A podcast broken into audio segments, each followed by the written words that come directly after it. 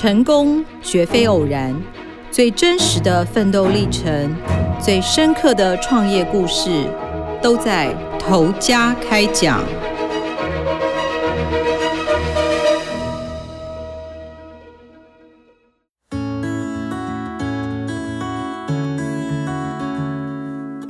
各位听众朋友，大家好，欢迎收听由静好听与静周刊共同制作播出的《头家开讲》，我是静周刊财经人物组记者邱婉仁。这个节目是以人为主角，要跟大家一起聊聊业者是如何经营成功，以及他们创业背后辛酸的奋斗过程。也希望借由各种产业、各个不同规模的头家故事，带给听众成功绝非偶然的醒思。今天的节目一开始，我们要带大家走进云林的牧场，一起来听听兽医师龚建家创业卖牛奶的故事。说起牛奶，听众朋友可能不知道，台湾有四大生产牛奶的主要区域，有彰化的福宝、台南的柳营以及屏东的万丹。其中，台湾最大的牛奶产区就在云林的仑背，而龚建家就是这样一位住在云林的兽医师。那讲到兽医师，大家或许第一时间会想象，他可能是一个在帮小猫啊、小狗看病的医师。其实龚建家看诊的对象很特别，他是专门在帮大动物科系中的乳牛看病。为什么我们会说啊，帮乳牛看病这件事情很特别呢？我们在访谈的时候才知道，原来兽医当中其实是分门别类，分得很清楚的。像在台湾专门帮乳牛看病的医生其实非常的少，大概只有二十几位，而且其中有一半的乳牛兽医师都因为年纪非常大了，准备要退休了。可是其实全台湾总共有十二万头的乳牛，有超过五百个牧场，所以我们也可以去讲啊，去换算，就是其实替乳牛看病的兽医师差不多也是蛮珍贵的，就像稀有动物一样。那为什么弓箭家兽医师当的好好的，又会跑去卖牛奶呢？我们就要把这个时间点推到二零一四年，不晓得听众朋友还有没有印象？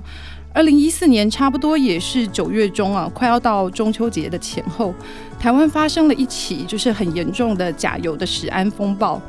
当时有很多的食品产业啊，不管你是开餐厅啊、卖火锅啊、卖月饼啊，其实都受到波及。当时社会上就兴起了一波抵制某一家食品大厂的运动。那这场抵制的运动，后来其实就直接影响到了这个食品大厂旗下的一个牛奶品牌。那这个牛奶品牌，它原本在市场上是非常的红，非常的抢手，也找了很多很有名气的艺人来帮忙代言。但是在这一场食安风暴之后，这个牌子在市场上就开始乏人问津。那龚建家他长期在牧场的第一线看诊，尤其我们刚刚讲他所在的云林仑背是台湾最大的牛奶产区。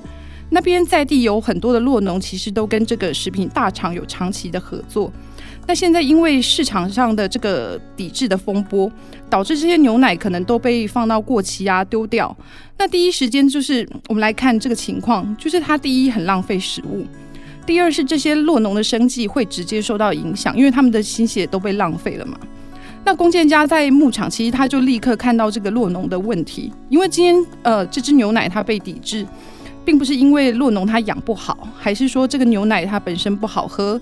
其实是因为收购的这个食品厂它出包。可是今天这个食品厂出包，现在被社会大众惩罚的却是这些最基层的洛农户。其实想一想还蛮不公平的。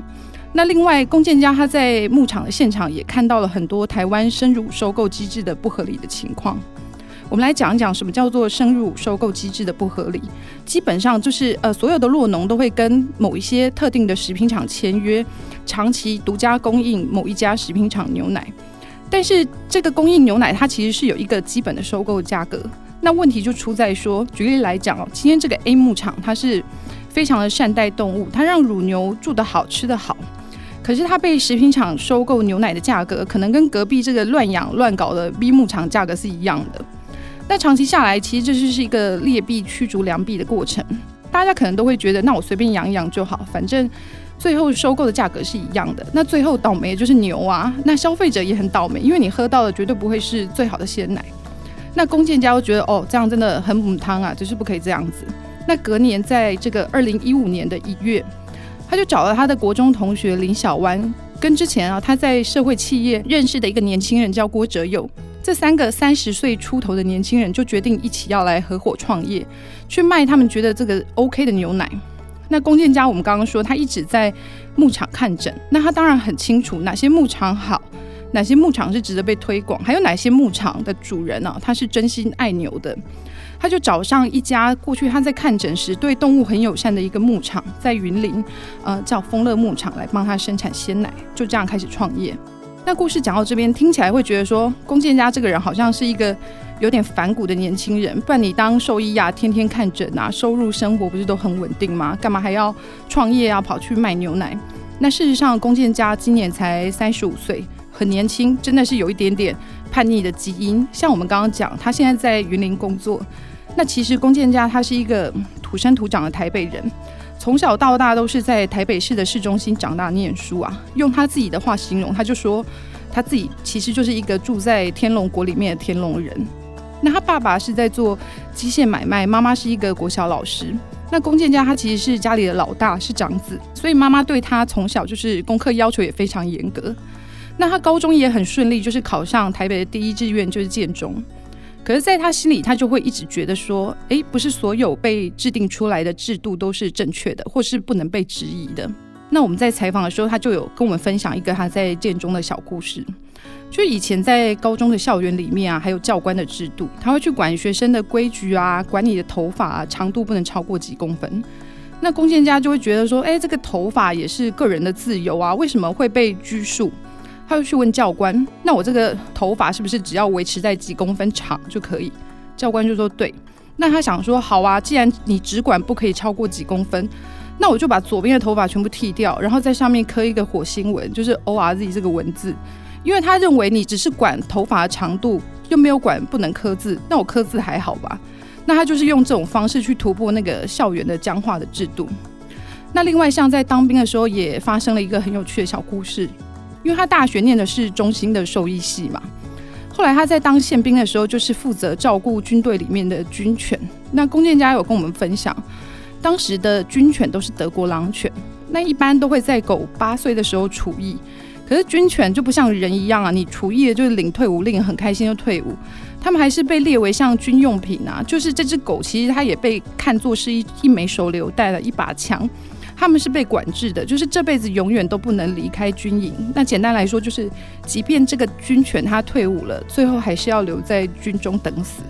可是军队实际上根本没有那么多的预算可以去照顾这些很老的狗，那狗老了会生病啊，会很花钱，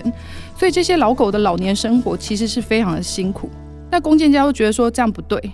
你应该要让这些军犬在老了之后开放民间认养，至少你可以让这些狗安享晚年啊，得到比较好的照顾。至少这些狗在离开之前，它可以享受人类的这种疼爱。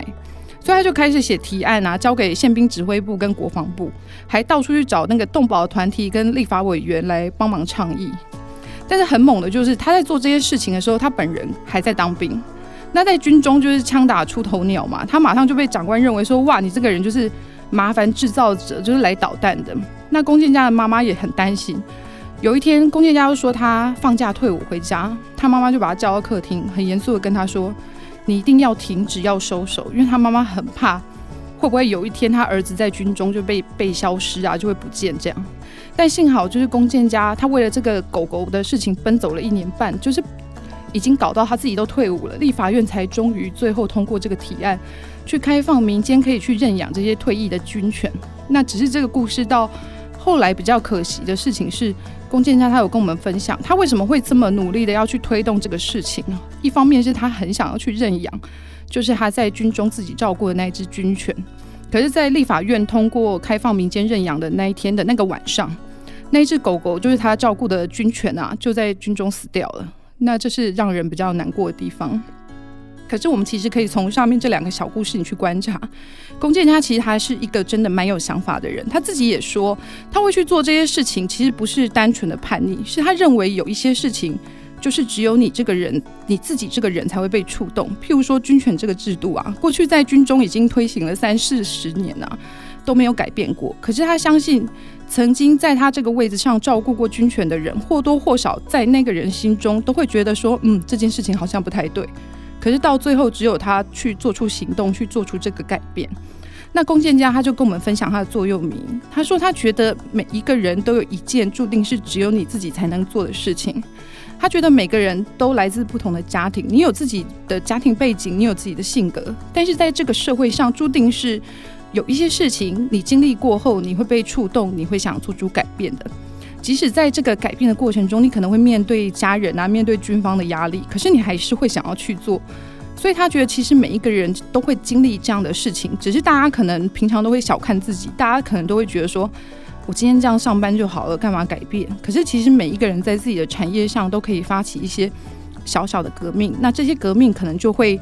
呃让这个世界变得更好。那像我们在刚刚一开头有提到，就是他看到了洛农在食安风暴下面对的问题，所以他去创立了鲜乳坊，想要去发起这个牛奶的革命。可是创业有那么容易吗？就是你有理想，就是一定会成功吗？那龚建家他一开始的做法是，他在那个群众募资的平台上发起了一个白色的力量，自己的牛奶自己救这个专案。他就提出了几个口号，第一个当然就是兽医把关，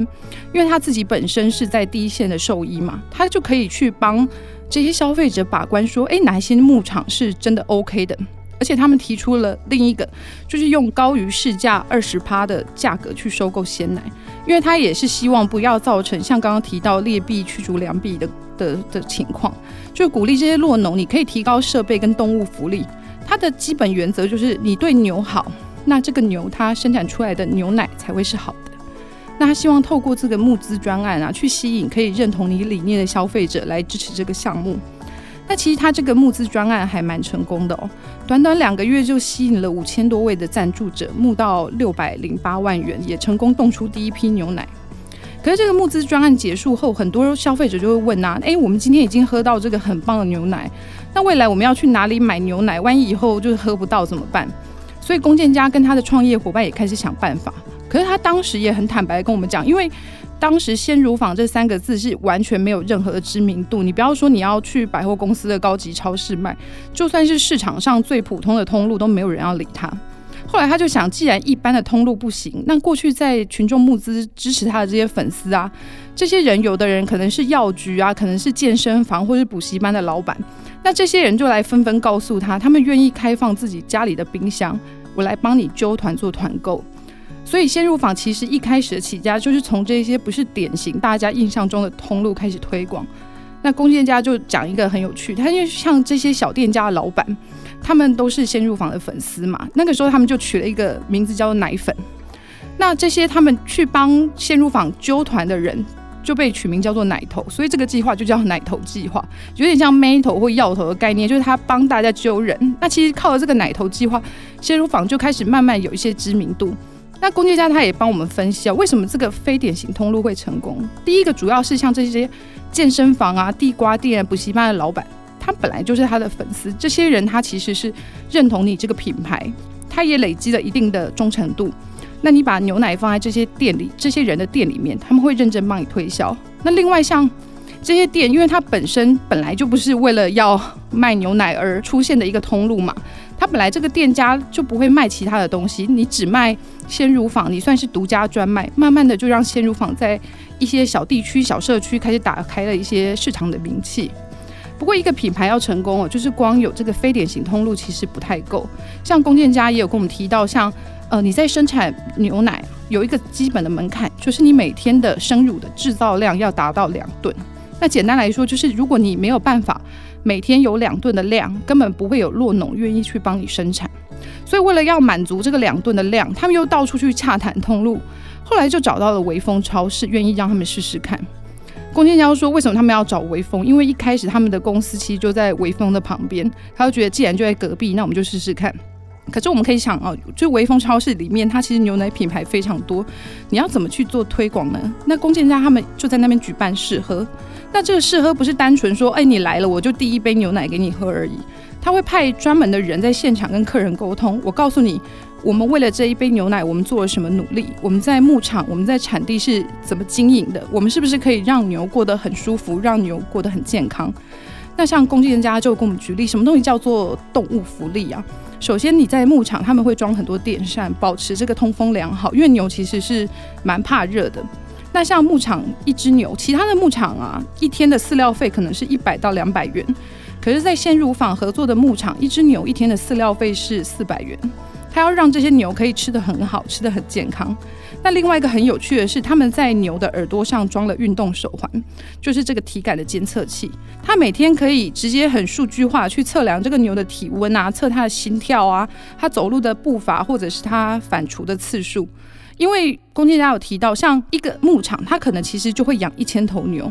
所以，我们等到这个牛生病了，通常已经倒下，就非常严重，可能牛都要死掉了。你这个时候再找兽医来，其实帮助会非常的小，这个牛可能就是可能要被淘汰了。可是今天我们如果有办法从这个一些次数来看的话，我们其实很快就可以知道这个牛它是不是在发情啊，要准备生小牛，我们是不是可以做好一些提前的准备啊？那就可以让这个牛的健康是确保它是很好的。所以，像他们后来就进去微风卖牛奶嘛，就透过这个试喝活动，吸引到一些愿意花多一点点钱，然后买更好东西的消费者。所以他们进去微风的第一个礼拜就卖了五六百瓶的牛奶，是那一个礼拜微风卖最好的鲜奶品牌，连微风的主管都吓到。那因为你在微风这个领域已经成功了，所以你要打开其他的通路就变得很容易。龚建家说，后来他们创业第一年，在全台湾就拿下三百多个通路嘛。那一直到去年，他们创业第四年，他营收已经超过四亿元了。包括像全家、家乐福、全联这些零售通路，你都可以买得到。那他们也有开拓了很多业务的通路，像大院子啊、天人茗茶这些业务通路，也都开始使用他们的鲜奶。那我们这样听起来就会觉得说，哇，你一个兽医师创业到现在真的很成功哎，家人应该很开心吧？但事实上并不是这样。龚建家他跟我们分享，从他决定要当乳牛兽医，他决定要创业的那一刻起，他妈妈都非常的反对，因为他妈妈一开始就会觉得说，你既然要当兽医，那你就在我们台北市，在我们内湖开一个帮猫猫狗狗看诊啊，钱多又离家近的。当一个这样的兽医不是很单纯吗？你却大老远跑到云林去，等于就是不在家人身边嘛。那尤其就是创业这件事情，龚建家有讲哦，有一个数据就是创业前五年，这个新创事业死亡的比率大概是逼近九成。他妈妈就觉得说，你既然又当兽医了，那你又要去创业，其实这是完全没有风险控管的一个情况。他会觉得说，为什么我的儿子这么不听话？那龚建家说，在在他创业初期，其实他们母子就有点陷入冷战。他妈妈私底下也会希望他很快可以放弃，可是他妈妈也一直在旁边观察，就是想要了解他创业的过程中会不会遇到什么困难。譬如像呃，先如坊这个公司刚开始要成立的时候，他妈妈其实就私下拿钱出来赞助他。那另外，龚建家也跟我们分享，在他从小到大，他都有印象，他妈妈是完全不敢喝牛奶的人，因为他妈妈不喜欢牛奶的味道。可是当他开始创业，开始做鲜乳坊之后，他妈妈每天都喝牛奶，连他们自己公司推出的优格也是天天吃。龚建家都觉得说，他妈妈虽然不是那种会在嘴巴上称赞他说哇，我儿子做很好很好，可是是用另外一种方式在支持他了，身体力行这样。那从乳牛兽医到一个创业者，我们今天听了龚建家的创业历程，原来在一杯鲜奶的背后有着这么多不为人知的小故事啊！不知道未来大家在喝牛奶的时候是不是会觉得更有滋味了呢？感谢听众的收听，想要更了解龚建家与鲜乳坊的故事，可以上网搜寻《扭转革命路》，我们有一系列完整的报道，也请持续锁定由静好听与静周刊共同制作播出的《头家开讲》，我们下次再见喽，拜拜。